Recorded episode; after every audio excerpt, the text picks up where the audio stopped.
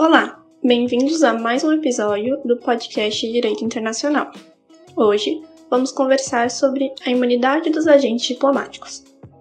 Apesar de ter um nome pouco esclarecedor, trata-se de um assunto bem simples, que tentaremos explorar de maneira tanto teórica quanto prática.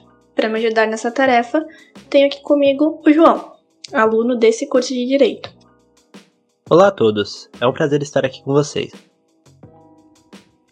Então, João, de início, cabe esclarecer o que seria um agente diplomático. Bom, os agentes diplomáticos possuem diversas definições, mas a mais prática para entender o conceito é a de Clovis Belivacqua, que conceitua como as pessoas acreditadas pelo, pelo governo de um Estado perante o governo de outro para representar os seus direitos e interesses.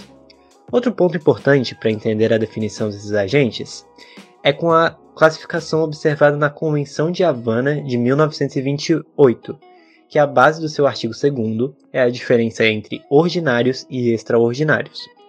O ordinário é o tipo que representa permanentemente o seu governo no exterior. Já o extraordinário realiza missões eventuais ou conferências em órgãos internacionais. Então, quer dizer que as pessoas que trabalham na embaixada ou nos consulados são agentes diplomáticos? Exatamente, isso mesmo, Tainá. E quanto à imunidade dos agentes diplomáticos? Você poderia explicar um pouco o que seria? São benefícios que os agentes diplomáticos possuem durante as suas missões especiais nos governos exteriores. Por exemplo, o benefício que a gente pode citar sobre os agentes diplomáticos é a inviolabilidade das missões diplomáticas, as suas repartições consulares e representações de organismos internacionais nos seus arquivos e nos seus funcionários. Como exemplo dessa inviolabilidade diplomática é o caso de Julian Assange. Em 2010, ele recebeu um mandado de prisão pela Suécia. Nesse caso, ele estava sendo condenado por estupro e suspeita de agressão.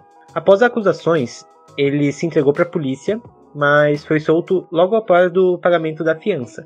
Ele recebeu asilo político na embaixada do Equador, só que após a revogação do pedido de prisão pelo governo sueco, o governo de Londres informou que após Assange saísse da embaixada, ele seria preso imediatamente. Relacionando com esse caso, é, eu vi que os diplomatas não podem ser presos ou intimados a depor como testemunha quando estão no exercício de sua função. Isso é verdade? Em relação ao fato dos agentes diplomáticos não poderem ser presos, pode haver algumas exceções. O primeiro caso pode ser quando o país de origem do diplomata solicita a retirada da imunidade ao país local. Além disso, alguns funcionários internacionais podem ter a sua imunidade apenas para casos relacionados ao exercício da sua função, sendo sujeito à jurisdição por demais crimes. Essas definições são previstas pela Convenção de Viena de 1961 e 1963, em que são regidas por, por acordos bilaterais. Então quer dizer que essa imunidade é limitada. E ela pode ser revogada de alguma maneira?